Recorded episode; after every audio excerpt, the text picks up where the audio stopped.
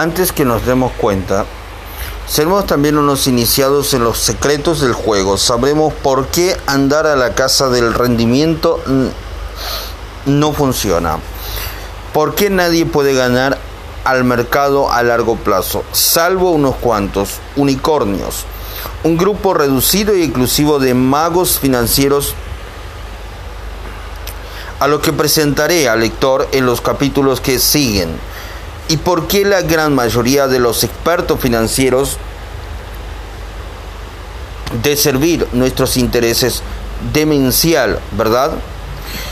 Aprenderemos por qué el rendimiento que los fondos de inversión anuncian no es el que obtenemos realmente. Encontraremos soluciones, perdón, aprenderemos por qué el rendimiento que los fondos de inversión anuncian no es el que obtenemos realmente. Encontraremos soluciones que podrían sumar literalmente millones de dólares al rendimiento de nuestras inversiones. Hay estudios estadísticos que muestran que podemos ahorrar entre mil de 150 mil, perdón, y 450 mil dólares simplemente aplicando los principios expuestos en la segunda parte de este libro. Nos embolsaremos el dinero que de otra manera nos, nos cobrarían perdón, en comisiones. Aprenderemos también cómo hacer crecer nuestro dinero con el 100% del capital principal protegido.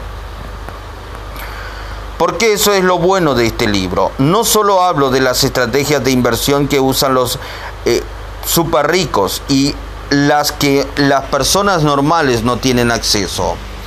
He descubierto cómo acceder a ellas y a usarlas. ¿Por qué han de ser unos pocos privilegiados los únicos que se aprovechen de las grandes oportunidades? ¿No es hora de que todos juguemos en las mismas condiciones? Recordemos en nuestro dinero y es hora de que los controlemos.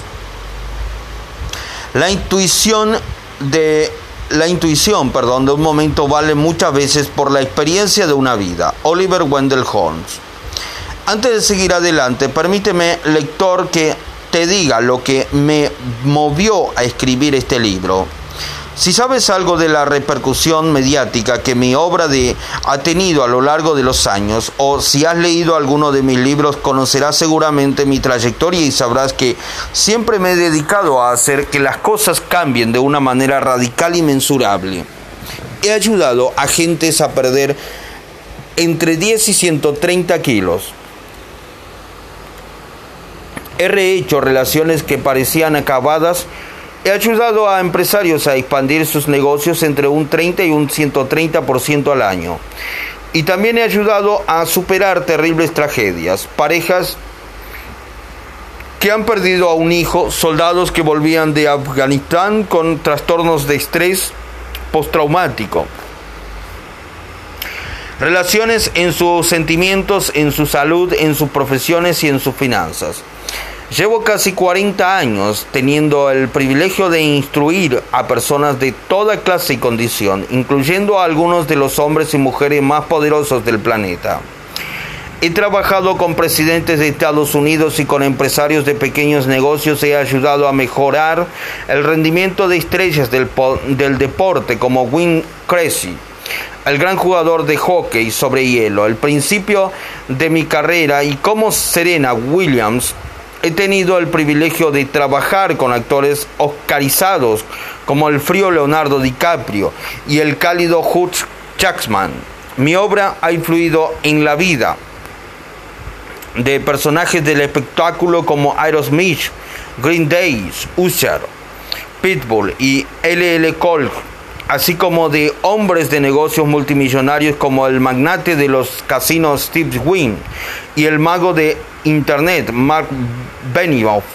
De hecho, Benioff dejó su trabajo en Oracle y creó Salesforce.com. Después de asistir a uno de mis seminarios, un les de Power Wittings en 1999. Hoy su compañía vale 5 mil millones de dólares y ha sido nombrado la empresa más innovadora del mundo por la revista Forbes los últimos cuatro años. Es evidente, pues, que en busca de motivación la tienen de sobra. Lo son estrategias em, que les ayudan a seguir avanzando y ser los primeros en su terreno. En el ámbito financiero, he tenido a Paul Tudor, Jones, uno de los financieros de la historia, Lunes Negro de octubre de 1987, que sigue siendo la caída bursátil más grande en porcentaje que ha habido nunca en un único día en Estados Unidos, mientras los mercados se desplomaban en todo el mundo y todos los demás perdían hasta la camisa.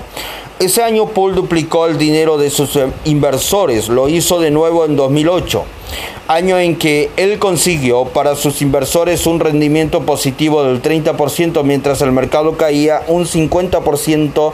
El trabajo que hago con él consiste en captar los principios que guían todas sus decisiones y luego los organizo en un sistema que usa a diario y lo que es más importante, en los momentos críticos no son un instructor, no soy, perdón, un instructor del pensamiento positivo. Al contrario, soy un instructor que prepara para lo que pueda venir. He estado en contacto con Paul y he seguido su actividad diaria en un mercado lleno de altibajos.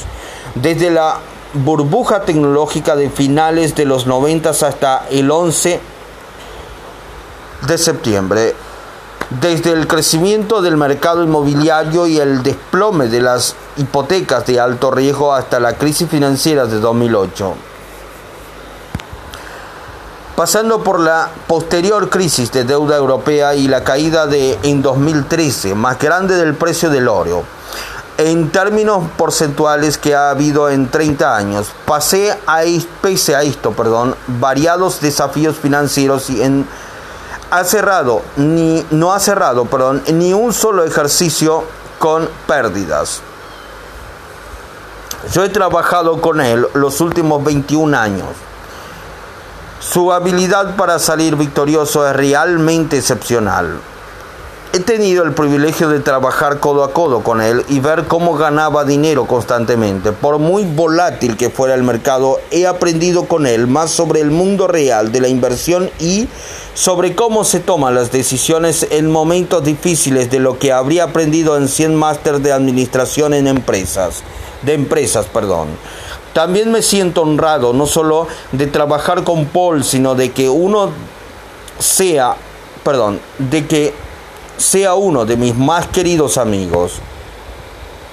Lo que me gusta y respeto de él es que solamente obtiene buenos resultados para sí mismo, sino que es uno de los mayores filántropos, visto como hacía que la Fundación Robbins Hood pasará de simple idea de emplear los recursos del libre mercado para aliviar la pobreza en Nueva York a ser lo que la revista Fortune ha llamado una de las organizaciones filantrópicas más influyentes de nuestros tiempos.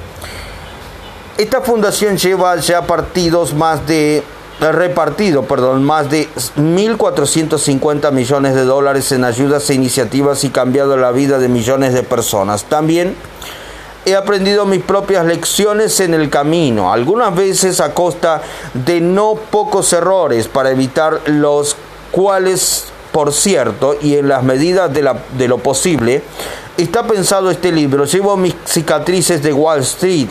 A los 39 años saqué a bolsa una empresa y vi cómo en cuestión de semanas mi patrimonio neto ascendía a 400 millones de dólares.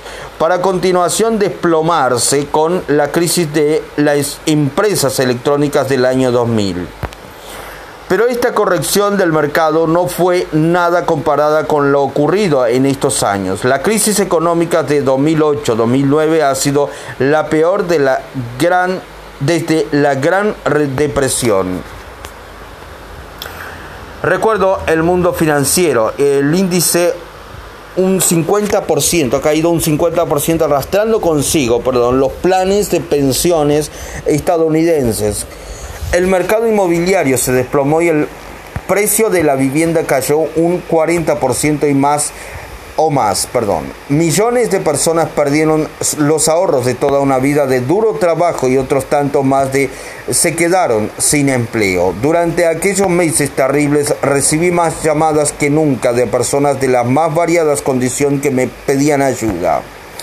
Hablé con barberos millonarios, Me decían que había perdido sus casas, que sus ahorros se habían esfumado, que sus hijos no podían ir a la universidad.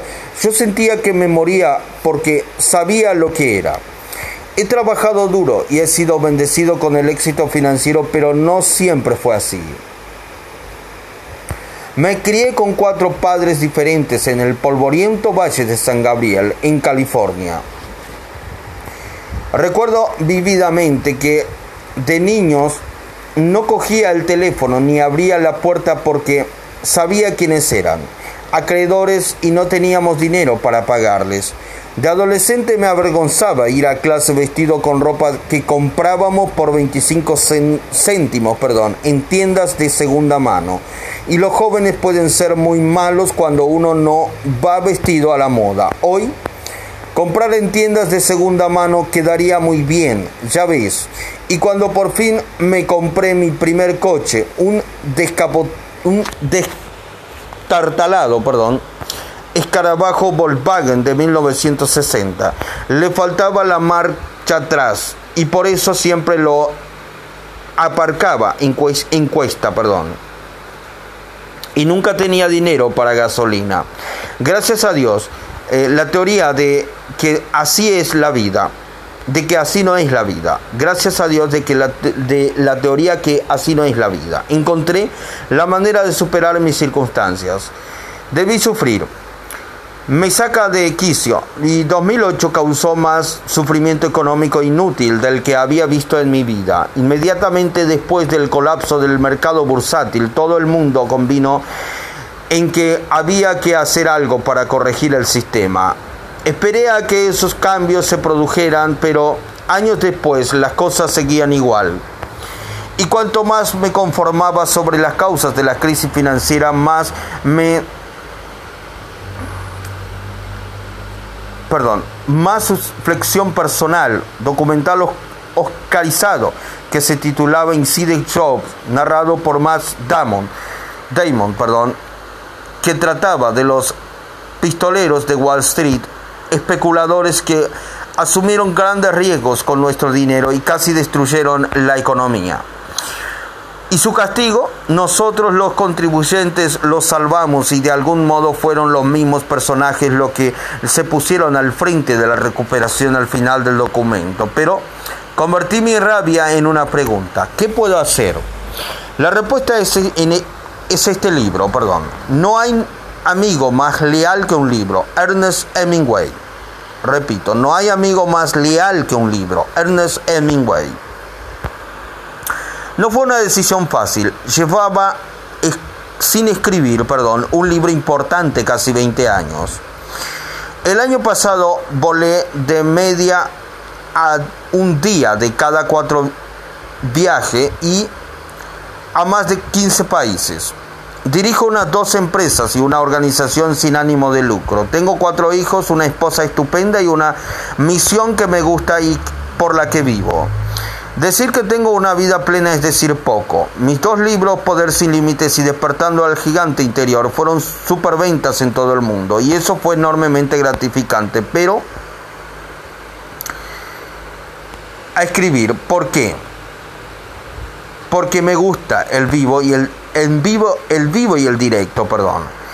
Me gusta la experiencia de la inmersión total, la inmediatez y la flexibilidad de comunicarme con 5 o 10 mil personas a la vez, profundizar y mantener concentrada su atención 50 horas durante un fin de semana.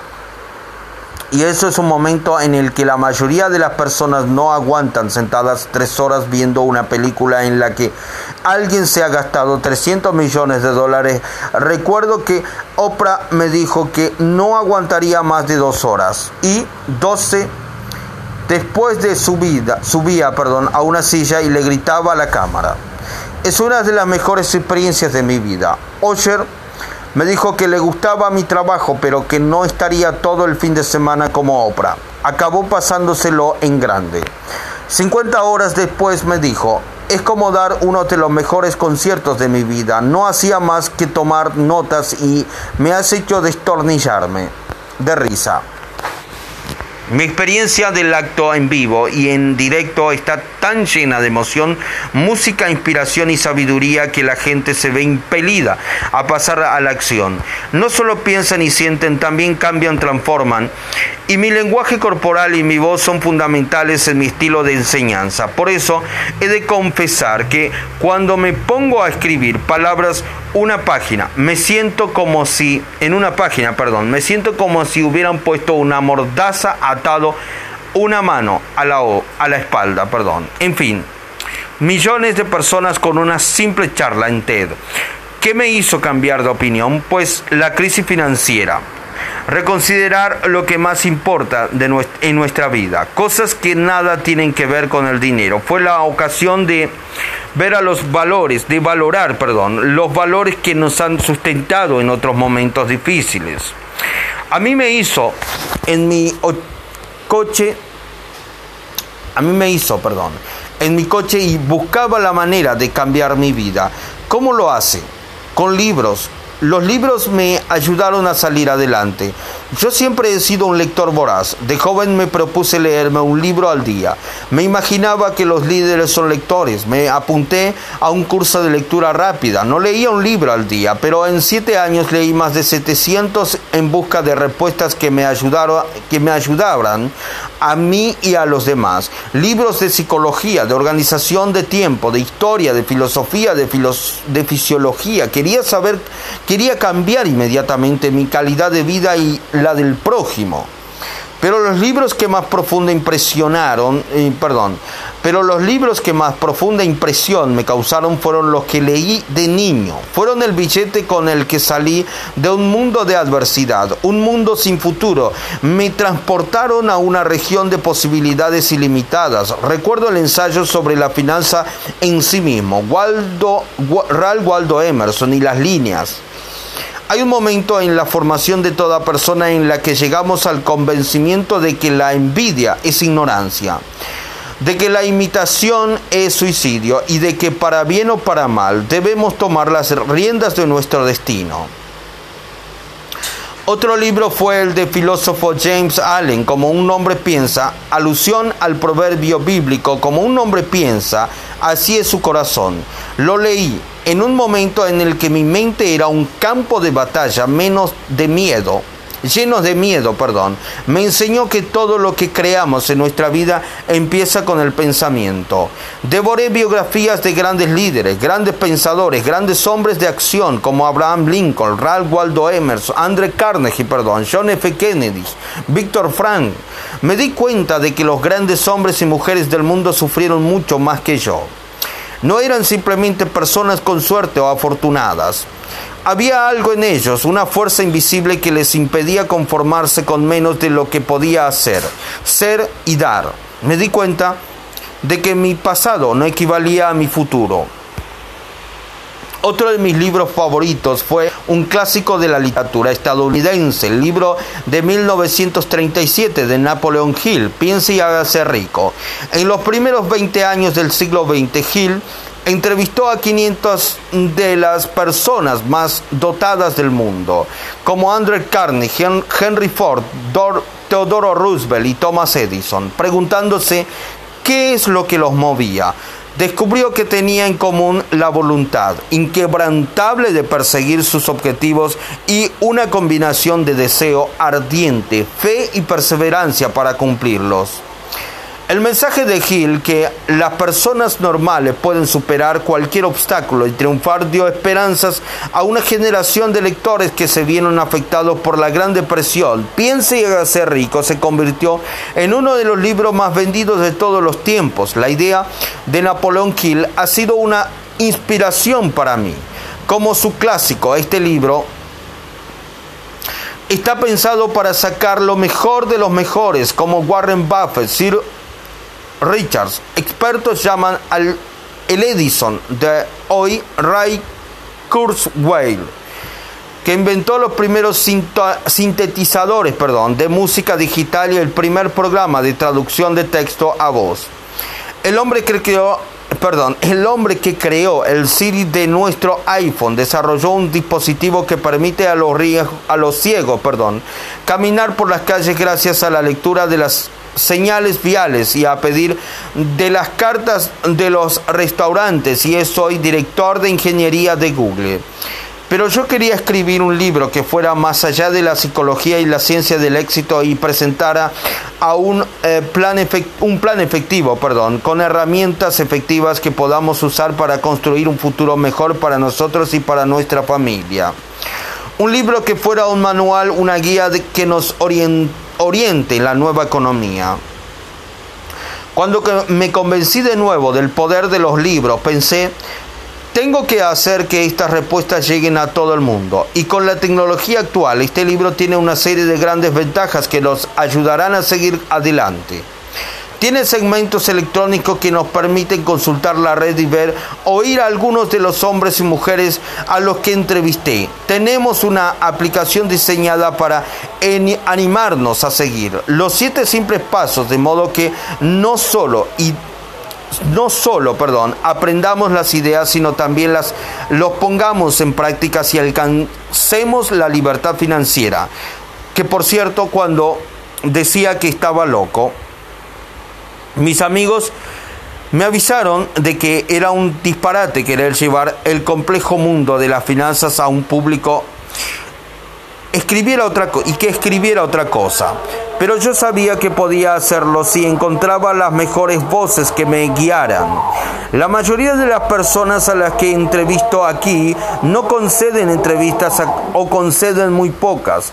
Pueden hablar en el Foro Económico Mundial de Davos, Suiza, o en el Consejo de Relaciones Exteriores, pero nunca antes había llevado a nadie su conocimiento y su voz al público en general compartir su saber de suerte, que todo el mundo pueda actuar de acuerdo con él. Se convirtió en la misión de este libro. He tenido el honor de trabajar excelentes de trabar, perdón. He tenido el honor de trabar excelentes relaciones con algunas de las personas más influyentes del mundo, que tuvieron dispuestos a hacer unas cuantas llamadas en mi nombre. Pronto se me abrieron las puertas y tuve acceso a los maestros del juego.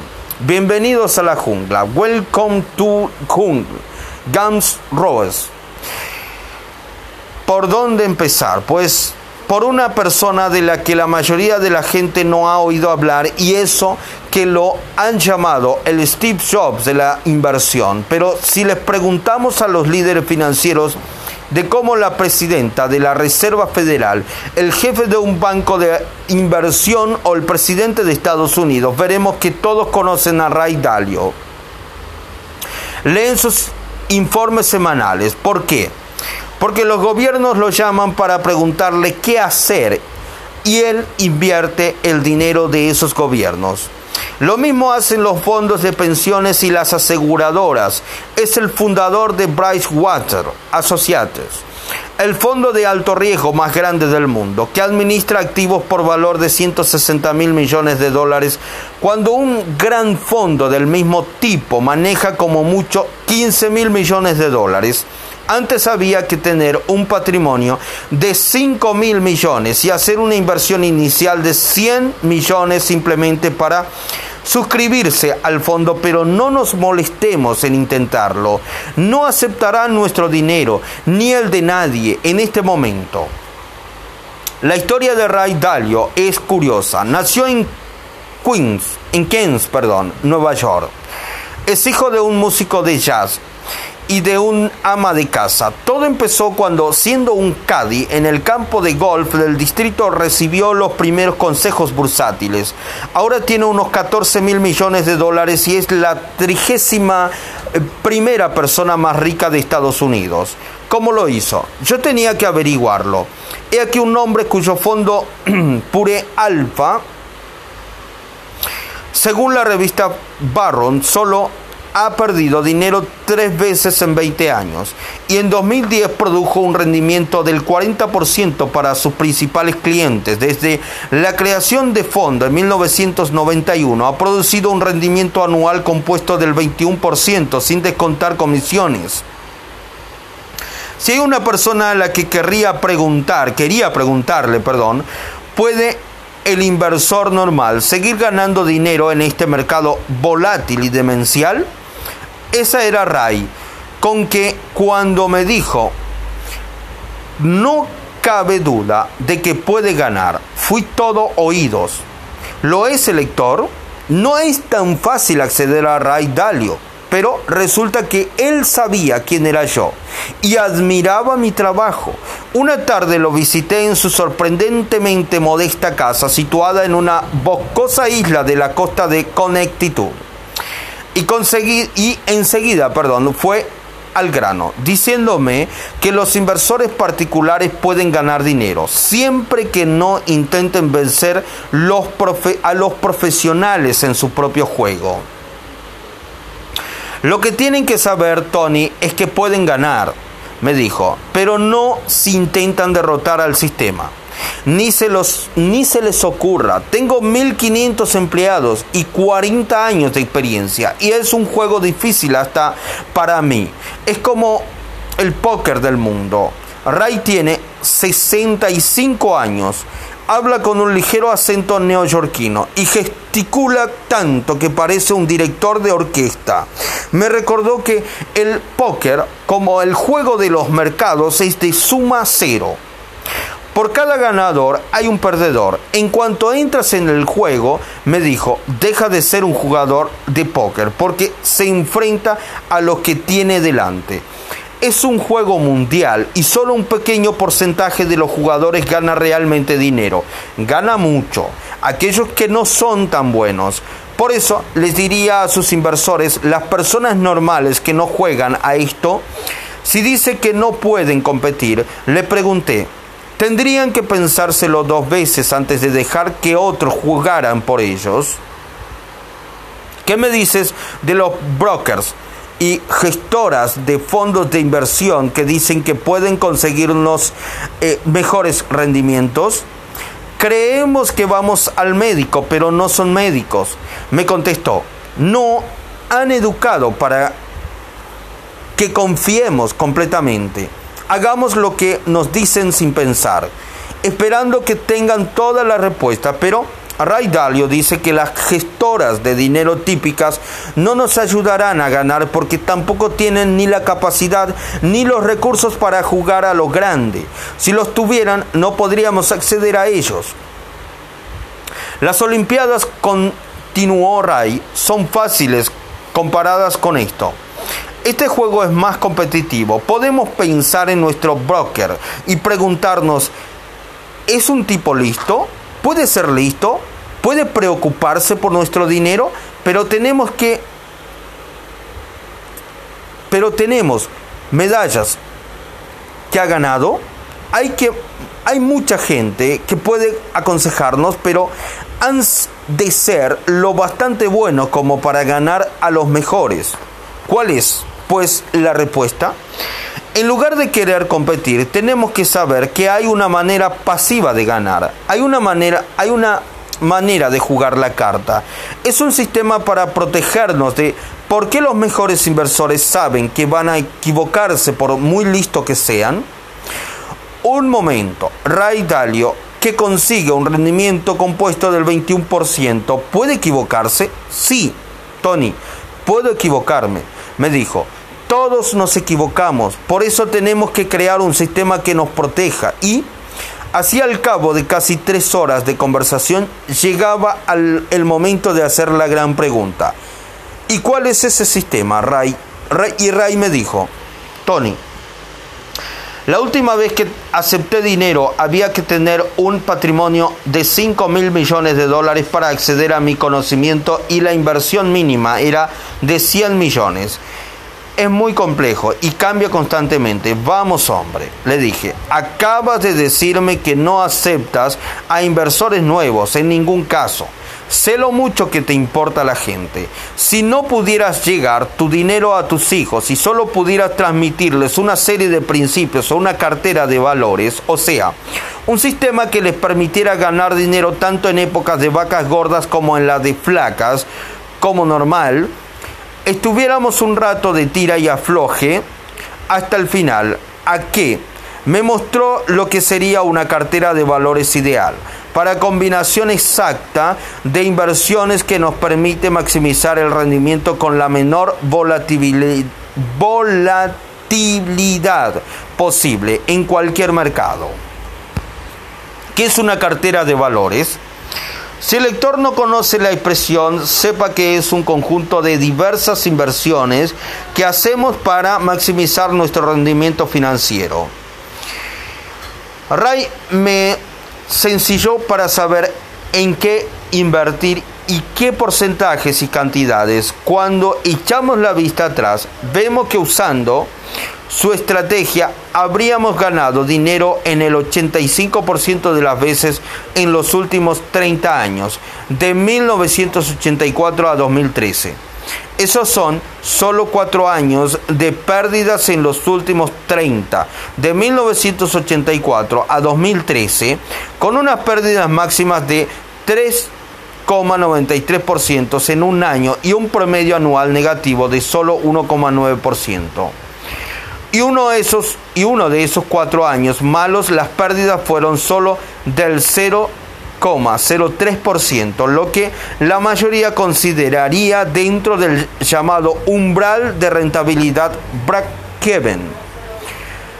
El 2008 solo habíamos caído un 3.93%, cuando el resto del mercado perdía un 51% del punto máximo al máximo, al mínimo, perdón.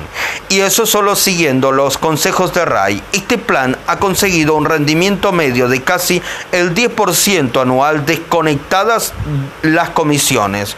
Y es un plan de inversiones que podemos aplicar fácilmente, a eh, fácilmente nosotros y es uno de los sistemas usados por los mayores inversores del mundo que aprenderemos cuando lleguemos a la sexta parte de este libro. Invirtamos como el 0,001%. El manual del multimillonario. Supongo que el lector querrá adelantarse y ver enseguida esa cartera de valores, pero Quiero recordarle que hay siete simples pasos que debe seguir para que la cosa funcione.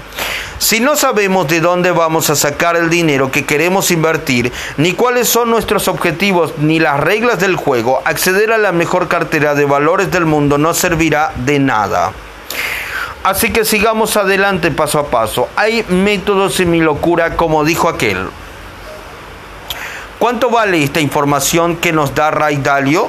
Si otros han de tener 5 mil millones de dólares para acceder a ella, y a nosotros solo nos cuesta el importe de este libro. Creo que es no es mala inversión. Aunque conocer el sistema de inversión de Ray fue muy emocionante, lo que más me interesó de él es su visión del mundo. Para él, el mundo es una jungla y la vida una batalla continua y excitante. Así veo yo la vida, Tony, me dijo.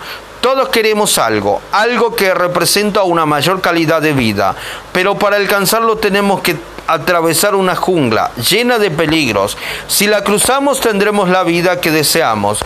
Es como si estuviéramos en un lado de la jungla y si pasáramos al otro lado tendríamos un trabajo magnífico y una vida estupenda.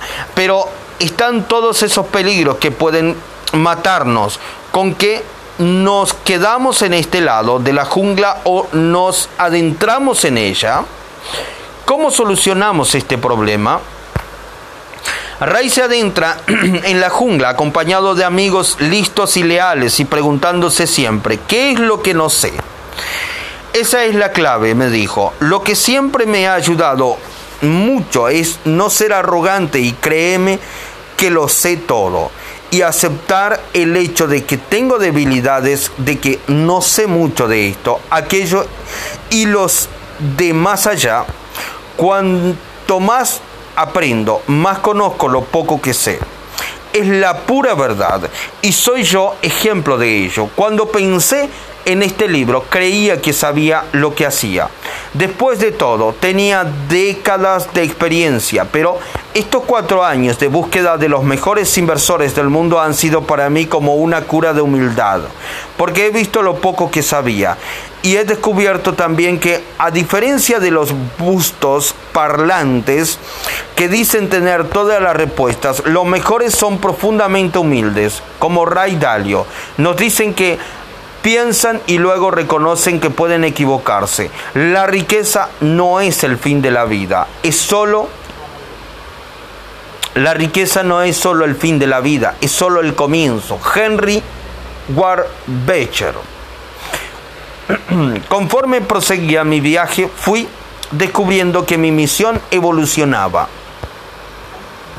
En cada etapa del camino descubría herramientas, oportunidades y productos de inversión reservados para la gente ultra rica de los que las personas normales no tenían idea. Y paradójicamente las mejores de esas herramientas, oportunidades y productos de inversión apenas comportaban riesgos y muy poco, porque respondían al principio del riesgo y recompensa asimétrico.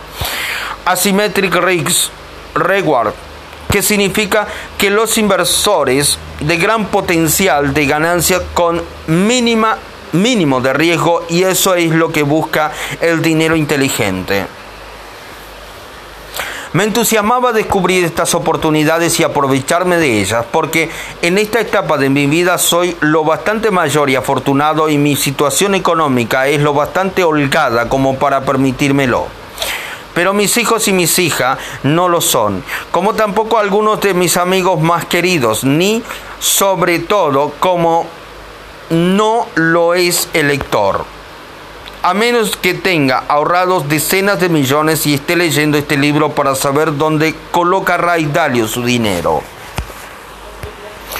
Así que pasé de recabar pasivamente información sobre el mundo de la inversión a defender apasionadamente a mis amigos y lectores.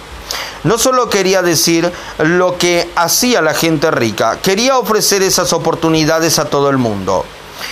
Buscar exclusivamente a los super ricos y procuré convencerlas de que crearan nuevas oportunidades para inversores de todos los niveles y edades. He trabajado para dar a conocer sus servicios y en algunos casos me he asociado con ellas para crear productos que estén a disposición de todos por primera vez. Pero lo que más me enorgullece es haber convencido a muchos a muchas de esas empresas para que ofrezcan sus servicios a las personas que no son millonarias y lo hagan gratis. En las páginas que siguen conoceremos a una revolucionaria alianza estratégica entre Strong Wealth Management y H. Tower, la quinta asesoría financiera de Estados Unidos. Conflictos de intereses, nada, algunos de esos magníficos servidores, cantidades que queramos invertir. Espero que esto sea el principio de, una gran, de un gran cambio en el mundo de las finanzas personales y a la vez el campo de juego sea el mismo para todos. ¿Y por qué lo hacen? Primero, porque es justo. La gente tiene que saber por qué está pagando lo que está pagando. Segundo, ¿por qué saben que la gente con mucho dinero no siempre empieza invirtiendo mucho dinero?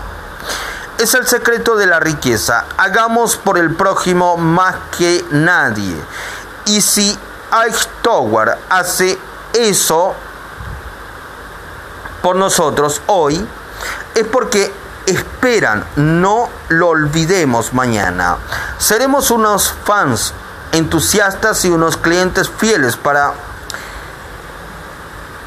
nosotros obtenemos la ayuda que necesitamos gratis y Tower consigue un cliente futuro.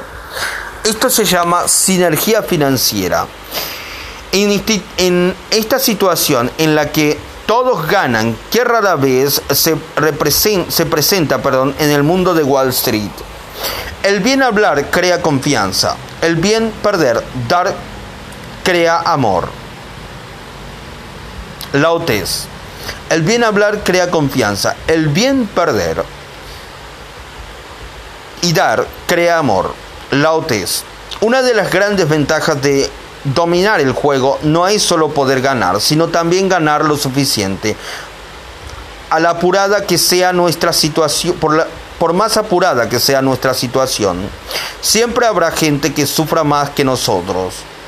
Cuando alguien crea riqueza, tiene el privilegio y creo la responsabilidad de ayudar a aquellos que acaban de emprender el viaje o han sufrido alguna tragedia que los ha apartado del camino. Como contaré más adelante, mi familia fue objeto de un sencillo gesto de generosidad y cuando no teníamos literalmente nada que comer, y aquello cambió y aquello cambió por completo mi visión de la gente y de la vida. Me ayudó a ser como soy. Por eso llevo décadas alimentando a más de 2 millones de personas al año con mi fundación Anthony Robbins. Y por eso los últimos años mi mujer y yo hemos doblado con dinero de nuestro bolsillo todas las aportaciones. Hoy puedo decir con orgullo que un niño que empezó pasando hambre ayuda a 4 millones de personas al año a sentirse cuidadas y alimentadas. En total, en estos 38 años he tenido el honor de alimentar a 42 millones de personas. Quiero que usemos, quiero que usemos este libro para crear una riqueza, tanto material como emocional, que nos permita hacer el bien con nuestras contribuciones económicas y con nuestro tiempo. Pero una cosa digo, si tenemos un dólar y no somos capaces de dar 10 céntimos, tampoco daremos un millón de dólares cuando tengamos 10 millones. Pero una cosa digo, repito, si tenemos un dólar y no somos capaces de dar 10 céntimos, tampoco daremos un millón de dólares cuando tengamos 10 millones. Tenemos que dar ya. Yo empecé este proceso cuando no tenía nada. La recompensa es que si damos incluso cuando creemos que tenemos muy poco, les enseñamos a nuestra mente a pensar que hay más que suficiente. Podemos dar abundancia. Por eso quiero que emprendamos este camino. Que sepa que el lector, que sepa, perdón, el lector que leer este libro no solo está ayudándose a sí mismo a crear un nuevo futuro financiero, sino que pasan, eh, perdón, sino que está ayudando a personas que pasan hambre todos los días. ¿Y cómo es eso? Pues porque he decidido hacer más de un año de lo que he hecho en toda mi vida. En nombre de mis lectores y en el momento de publicarse este libro, voy a donar 50 millones de comidas a hombres, mujeres y niños de este país que carecen de hogar el lector se sorprendería si supiera quiénes son. Sí, algunos están marcados por recuerdos de guerra y son discapacitados mentales o físicos, pero millones de personas son como nosotros y tenían una vida normal hasta que se quedaron sin trabajo. Tuvieron un problema de salud o perdieron a un miembro de su familia y se vieron incapaces de cumplir con sus deberes financieros. A cobrar el sueldo unas cuantas veces significa caer extendámosles la mano. Mientras escribía este libro, el Congreso recortaba 8.700 millones de dólares del Programa Nacional de Nutrición. He presenciado personalmente el impacto devastador que estos recortes han tenido en las organizaciones de voluntarios y sin ánimos de lucro que combaten el hambre. Por eso he ofrecido 50 millones de comidas, 50 millones de comidas. Estoy usando mi influencia para recabar de comidas a las personas que pasan hambre. Invito al lector a sumarse a la iniciativa y a contribuir, pero que sepa esto, por el hecho de haber comprado este libro, que sostiene en la mano o leer en el iPad estar alimentando personalmente a 50 personas. Lo que espero es que cuando termine de leerlo, se anime también a hacer una pequeña donación. En el último capítulo digo cómo podemos usar la calderilla, la calderilla, la calderilla para cambiar el mundo. Hay muchas maneras sencillas y agradables de dar y de crear un legado del que podamos sentirnos orgullosos. Bueno, menudo capítulo. Sé que he dicho muchas cosas, pero espero no se haya hecho no se haya hecho pensado, perdón. Espero perdón, pero espero que no se haya hecho pesado. He interesado al lector en lo que realmente puede hacer con su vida a partir de ya. ¿Se imagina lo que será pasar de lo que ahora es a lo que quiere ser? ¿Qué diría si su experiencia con el dinero dejara de ser un motivo de estrés y se convirtiera en una fuente de emoción y orgullo? Prometo al lector que cuando domine esta parte de su vida sentirá no solo que es capaz de triunfar en el sencillo sentido financiero, en el perdón, no solo será capaz de triunfar en el sentido financiero, sino en la vida que importan más. En la vida que importa más, perdón. ¿Está preparado? Una última cosa. Si el lector ha leído hasta aquí, lo felicito porque forma parte del 10% de la población que compra un libro de ensayo. Así es. Desgraciadamente, las estadísticas muestran que menos del 10% de las personas que compran un libro leen más del primer capítulo. Qué absurdo, ¿no? He escrito este libro para que se lea fácilmente, pero también para darle al lector la oportunidad de profundizar, de dominar el juego, de adquirir las competencias que le permitan dominar su mundo financiero.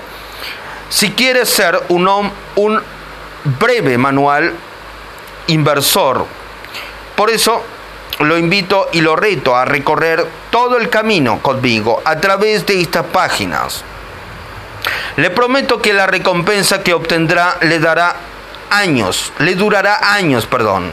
Con que pasemos la página y vemos que de manera somera, perdón, lo que se necesita para tener una renta vitalicia, un sueldo que nos permita vivir como vivimos o llevar el estilo de vida que deseamos, sin tener que volver a trabajar nunca más.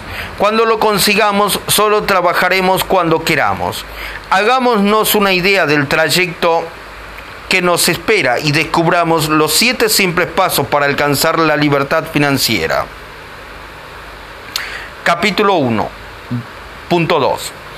Los siete simples pasos para alcanzar la libertad financiera. Creemos una renta vitalicia. Un viaje de mil kilómetros empieza con un paso. Laotes. Repito.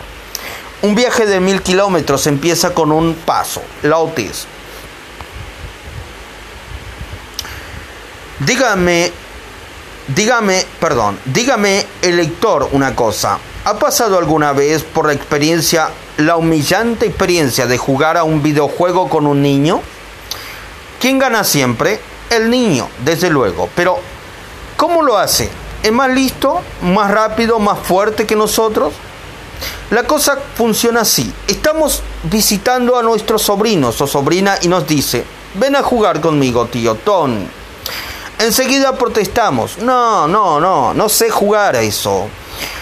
Juega tú. Vamos, es fácil, dicen ellos. Déjame que te enseñe. Y se cargan a unos cuantos malos en cuanto aparecen en la pantalla. Nosotros nos resistimos otro poco y ellos insisten. Va, va, porfa, porfa. Como queremos mucho al pequeño, cedemos y entonces pronuncian las simples palabras que nos dicen que hemos caído en sus redes. Tú primero. Decimos, pues juega. Perdón, tú primero. Decidimos pues jugar. Vamos a enseñarle unas cuantas cosas. ¿Y qué pasa? Pum, pum. En 3-4 segundos estamos muertos. Con un tiro en la sien eliminados. Entonces nuestro sobrinito coge la pistola y se lía a tiros. Los malos caen del cielo y se escabullen por las esquinas a la velocidad del rayo. Nuestro sobrino anticipa sus movimientos y va cargándoselos uno tras otro. 45 minutos después nos toca de nuevo. Ahora estamos mosqueados y nos empleamos más a fondo. Esta vez duramos nada más y nada menos que 5 segundos. Y nuestro sobrino juega otro 45 minutos. Ya lo sabemos. ¿Por qué ganan siempre estos pequeños? ¿Porque tienen mejores reflejos? ¿Porque son mejores en el juego antes? Ya tienen uno de los grandes secretos de la riqueza y el éxito. Saben anticipar el camino. Recordemos esto, la anticipación es la clave del poder. La anticipación es la clave del poder. Los perdedores reaccionan, los líderes se anticipan y en las páginas que siguen aprenderemos a anticiparnos gracias a los mejores de los mejores, Ray Dalio, Paul Tudor, Jones y otros 50 grandes líderes financieros. Están aquí retos que pueden y están aquí para darnos retos que pueden presentársenos en nuestro camino a la libertad financiera y a las finanzas y es una eh, financieramente y de confianza que nos guían, nos ayuden a atravesar esa jungla. Con su ayuda vamos a trazar un plan que nos permita anticipar los obstáculos, evitar estrés, estreses, perdón, innecesarios y llegar a nuestro destino financiero. Eh, quiero dar una rápida idea de dónde nos dirigimos a dónde nos dirigimos, perdón, y cómo he organizado este libro para que podamos usarlo de la mejor manera posible. Pero antes déjeme, dejemos claro lo que nos mueve realmente. Este libro persigue un objetivo principal. Prepararnos para tener, para tener perdón, una renta vitalicia sin necesidad de trabajar. Verdadera libertad financiera.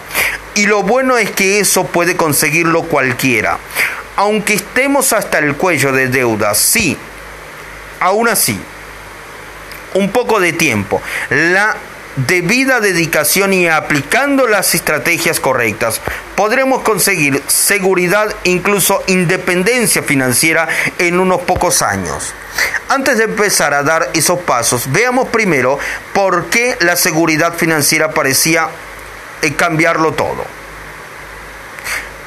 Perdón, antes de empezar a dar esos pasos, veamos primero por qué la seguridad financiera parecía haber cambiado. ¿Y qué tenemos que hacer? Empecemos por una leccioncita de historia. Podemos ser jóvenes sin dinero, pero no viejos sin dinero. Tenence Williams, repito, podemos ser jóvenes sin dinero, pero no viejos sin dinero. Terence Williams, nuestra vida financiera parece... Estoy seguro de que el lector se pregunta por qué es tan difícil ahorrar dinero y jubilarnos tranquilamente. Hemos llegado, a, hemos llegado perdón, a considerar que la jubilación es algo obvio en nuestra sociedad, una etapa sacrosanta de la vida, pero no olvidemos que la jubilación es un concepto relativamente nuevo, de que hemos disfrutado una generación o dos. La mayoría de nosotros, nuestros padres y nuestros abuelos, antes de ellos, la gente trabajaba hasta que nos podía más, hasta que se moría. ¿Recuerda el lector la historia cuando se creó la seguridad social? La creó Franklin Delano Roosevelt. Durante la guerra, durante, perdón, la Gran Depresión, cuando no había servicios sociales para los ancianos y los enfermos y ancianos. Significaba entonces que la era de, de los 62 años solo ya la pensión. Perdón. ¿Cuándo se creó la seguridad social? Repito, la creó Franklin Delano Roosevelt durante la Gran Depresión cuando no había servicios sociales para los ancianos y los enfermos. Anciano significaba entonces inservible. Era de 62 años solo y la pensión de jubilación no se cobraba hasta los 65 años, con lo que no todo el mundo llegaba a percibirla y al menos no por mucho tiempo. De hecho, el mismo Roosevelt no vivió lo bastante para cobrarla, aunque tampoco lo necesitaba. Murió a los 63 años. La implantación de la seguridad social alivió el sufrimiento de millones de estadounidenses en un momento de crisis, pero no estaba pensada para sustituir los ahorros de la jubilación. No era sino un suplemento para cubrir las necesidades más básicas. Y el sistema no se diseñó para el mundo eh, en el que vivimos hoy. Esta es la nueva realidad. Hay un 50% de posibilidades de que en un matrimonio al menos uno de los cónyuges viva hasta los 92 años y un 25% de que lo haga hasta los 97. ¡Wow! Nos acercamos rápidamente a una esperanza de vida de 100 años. Y con vidas más largas, los años de jubilación serán más, muchos más. Hace 50 años la duración media de la jubilación era de 12 años. Una persona que se jubile hoy a los 65 puede vivir hasta los 85 o más. Solo 20 años más de jubilación. Y eso es la media. Algunos vivirán más y tendrán 30 años de jubilación. No es posible financiar una jubilación de trabajo. No podemos esperar financiar una jubilación ahorrando el 10% de nuestros ingresos. John Showen. profesor de economía de la Universidad de Stanford. ¿Cuánto esperamos vivir? Los avances que están produciéndose en la tecnología médica podrían sumar años, incluso décadas, a nuestra vida, desde las células madres hasta la regeneración celular, pasando por la impresión tridimensional de órganos. La tecnología avanza a pasos agigantados. Los veremos en el capítulo 7.1. El futuro es mejor de lo que creemos. Es es, estupendo, pero ¿estamos preparados? Muchos de nosotros no. Una encuesta reciente de la compañía de seguros más mutual preguntaba a los baby boomers qué era lo que más temían. ¿Qué pensaba el lector que, que contestaron? Perdón, ¿qué piensa el lector que contestaron? La muerte. ¿La muerte? ¿El terrorismo? ¿La peste? No. Lo que más temían era sobrevivir a sus ahorros. La muerte, por cierto, quedó en un lejano segundo puesto. El miedo de estar de estas personas está justificado, como lo es los jóvenes, como lo son los jóvenes, según un estudio de Ernst Young el 75% de los estadounidenses podrían ver cómo sus activos desaparecen antes de que mueran. Y el sistema de la seguridad social, si no se acaba en la siguiente generación, no garantizará por sí solo un nivel de vida adecuado. La pensión media es de 1.294 dólares mensuales. ¿Para cuánto creemos que da eso si vivimos en Nueva York? Los Ángeles, Chicago, Miami. ¿Y cuánto tiempo funcionará el sistema equivalente de nuestro país si residimos en Londres, Sydney, Roma, Tokio, Hong Kong, Hong Kong o Nueva Delhi? Vivamos donde vivamos. Fuente de ingresos podríamos acabar mendigando a la puerta del supermercado. Está claro que tendremos que estirar nuestra pensión más que nunca, precisamente en medio de una economía deprimida y en un momento en el que muchas personas luchan por recuperar el terreno perdido. ¿Cómo hemos respondido a esta creciente emergencia? A muchos el problema nos parece tan difícil y abrumador que simplemente lo ignoramos y esperamos que pase. Según el Every Employee Benefit, Research Institute, el 48% de los estadounidenses ni siquiera ha calculado cuánto dinero necesitarán para jubilarse.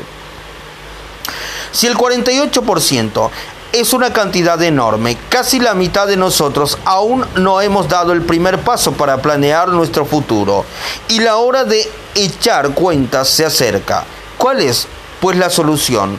Empieza dando el paso número uno tomar la decisión financiera más importante. Cuando el lector termine de leer este libro, tendrá no solo un plan de ahorro e inversión automático, sino que también sabrá cómo ingresar dinero sin tener que trabajar. Un momento demasiado bonito para ser cierto, pensará el lector, y nada de lo que parece demasiado bonito parece, parece ser cierto, lo es. ¿Verdad? Pero seguro que sabemos que hay excepciones a la regla. ¿Qué pensaría el lector si le dijera que hoy hay instrumentos financieros que nos permiten ganar dinero con mercados alcistas y no perder un céntimo? Con mercados bajistas, hace 20 años los inversores normales ni se habrían imaginado tal cosa, pero los inversores que usaron estos instrumentos en 2008 no perdieron un céntimo, ni una noche